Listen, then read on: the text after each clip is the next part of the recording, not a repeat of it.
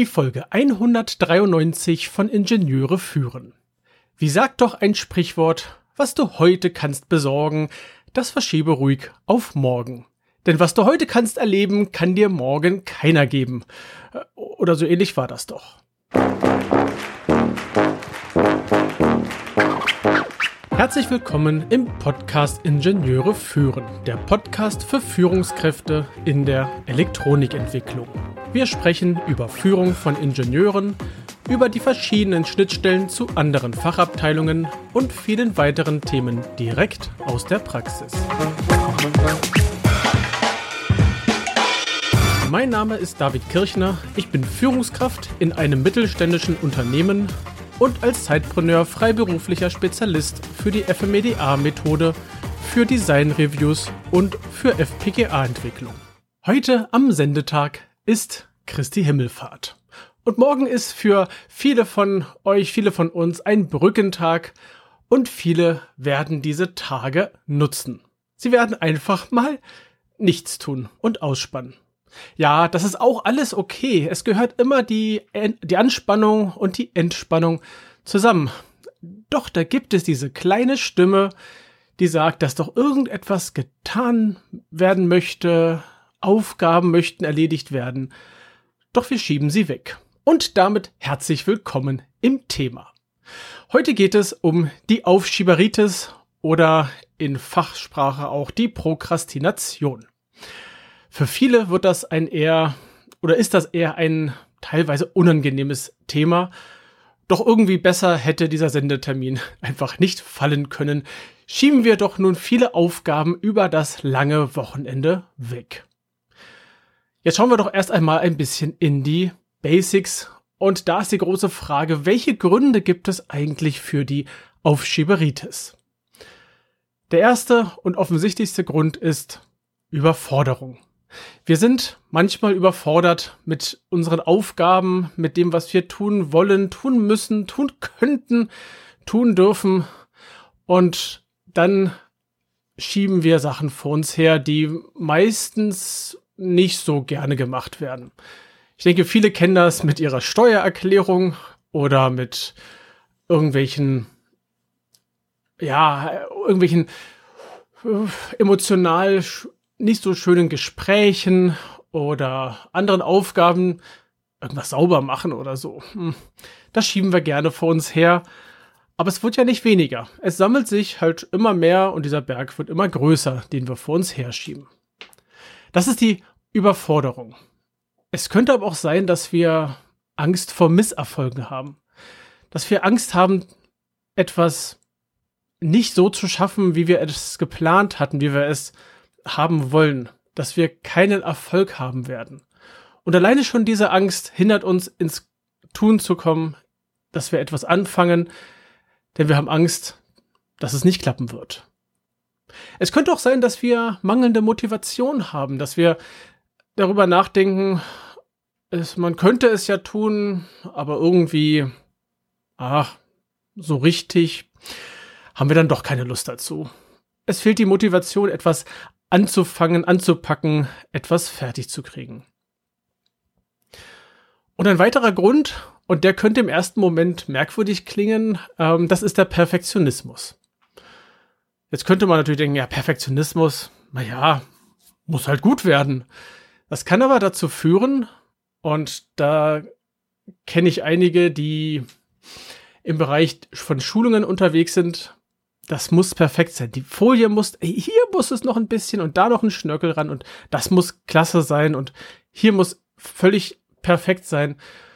Und damit wird das Ganze niemals fertig, denn der, Perf äh, der, der Perfektionismus hält uns davon ab, etwas abzuschließen, zu sagen, ja, diese qualitativ vielleicht, naja, 80, 90 Prozent reicht. Es ist in Ordnung. Die letzten 10%, das kriegen wir über, naja, vielleicht über die Art und Weise, wie wir etwas vortragen oder so, dann auch geregelt. Nur was kann die Aufschieberitis für Auswirkungen auf uns haben? Zum einen erzeugt sie Stress und Druck. Sie erzeugt Stress, weil wir wissen, ach, das müssen wir ja auch noch erledigen und das habe ich auch noch. Und die Aufgabe da hinten, naja, dieser Riesenberg, der ist auch noch zu erledigen. Und das erzeugt Stress. Vielleicht erstmal nur unterbewusst.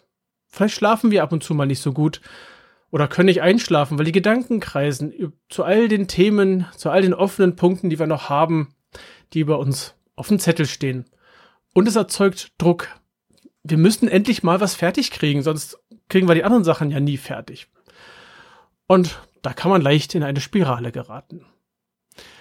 Dabei kommt dann raus, dass oftmals eine geringere Produktivität einhergeht.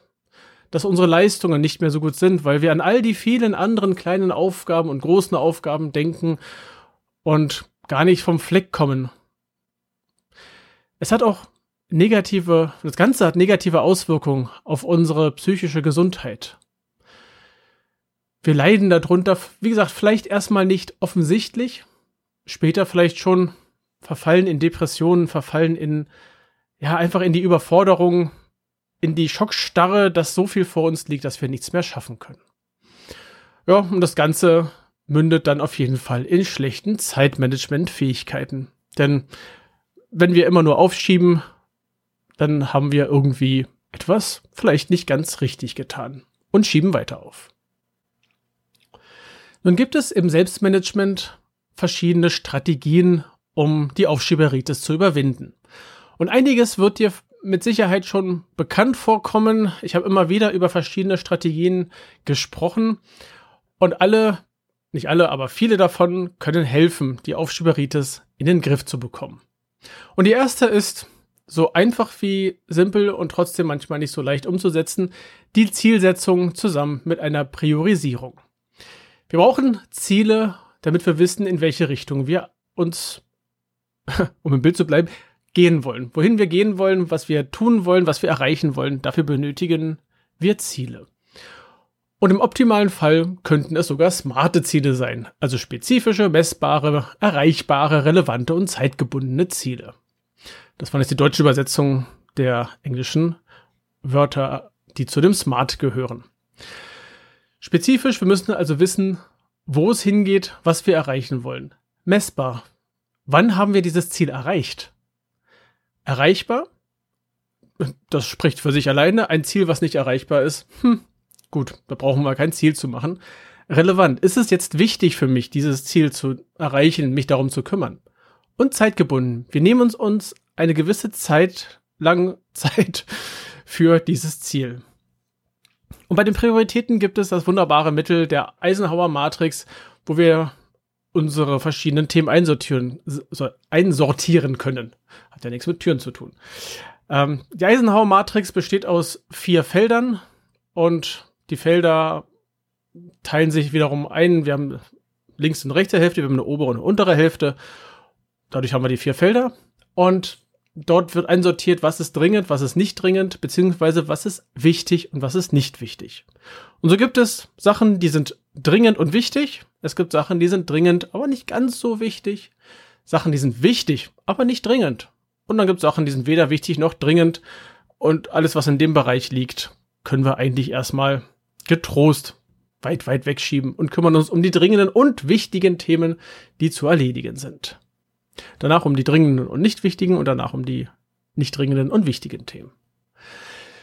Außerdem gibt es natürlich das Zeitmanagement. Auch wenn wir ja die Zeit an sich nicht managen können, wir können unsere Zeiteinteilung entsprechend managen.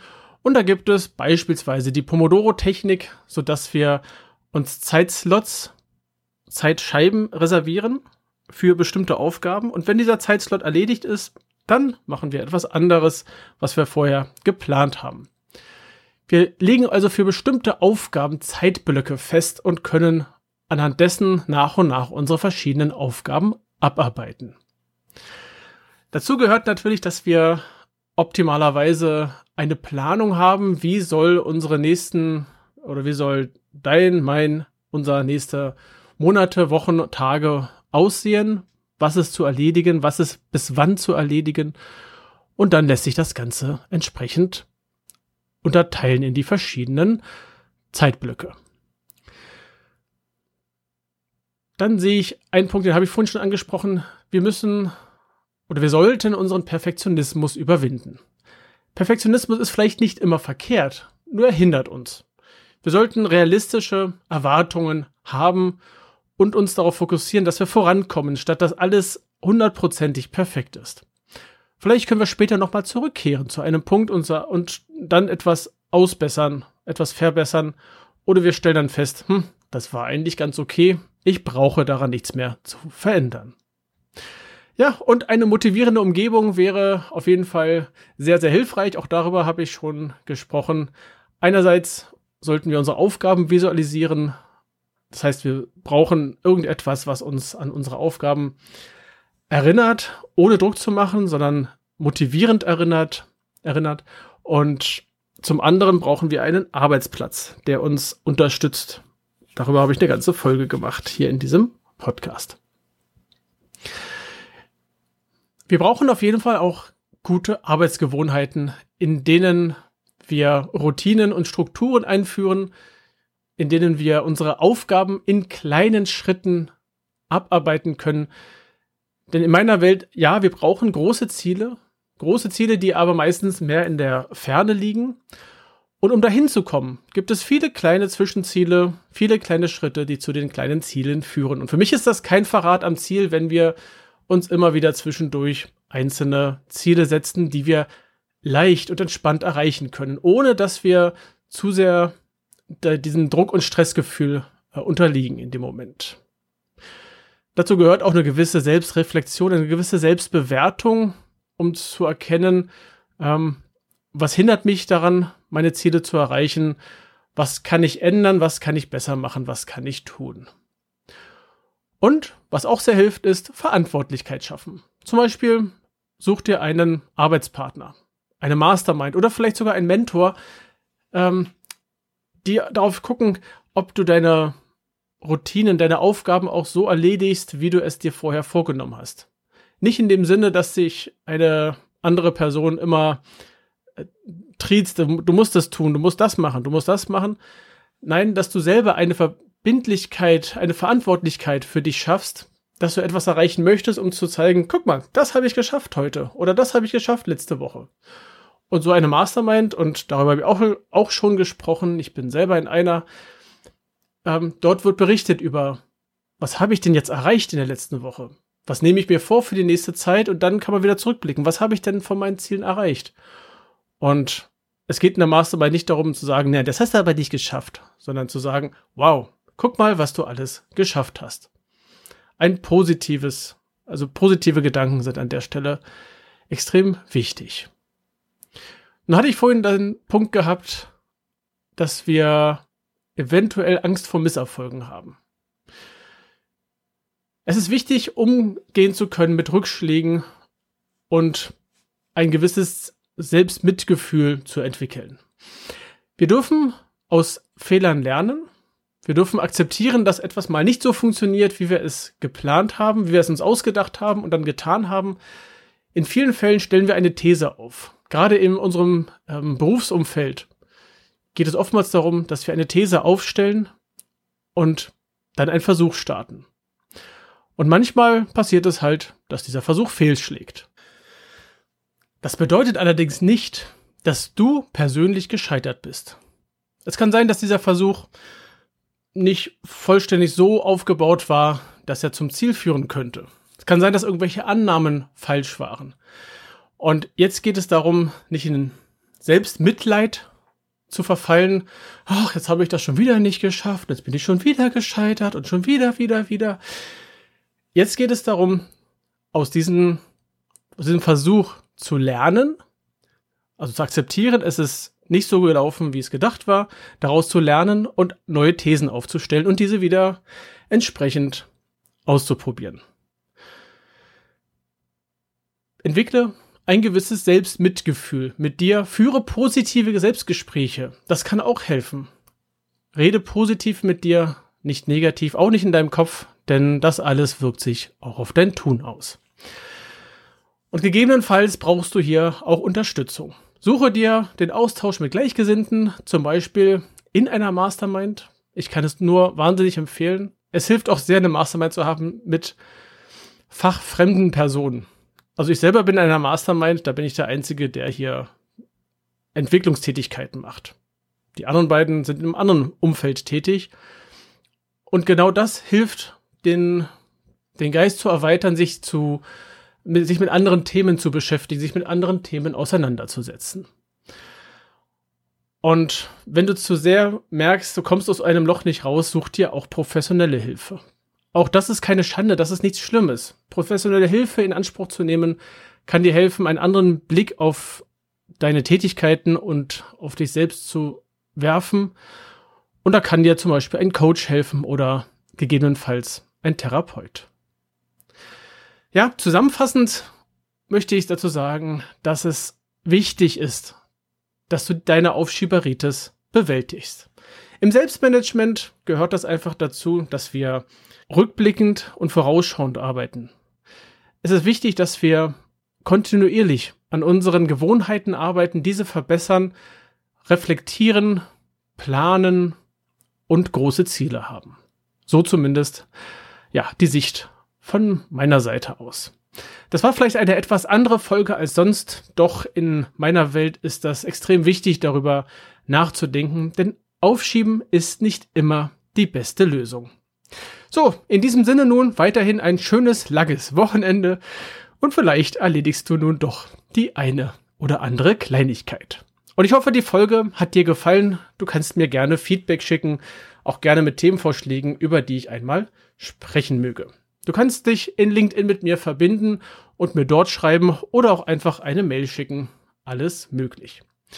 Empfehle gerne diese Folge und auch gerne den ganzen Podcast an deine Kolleginnen und Kollegen und ich freue mich sehr über eine 5-Sterne-Bewertung auf Apple, Pod Apple Podcasts und auf eine Rezension. Meine Newsletter sowie weitere Informationen findest du in den Show Notes unter ib-dck.de slash if193. Das war die heutige Folge des Podcasts Ingenieure führen. Ich danke dir ganz herzlich fürs Zuhören. Nutze das Wissen und die Tipps, um deinen Arbeitsalltag zu vereinfachen und zu verbessern. So sage ich Tschüss und auf Wiederhören. Bis zum nächsten Mal. Dein David Kirchner.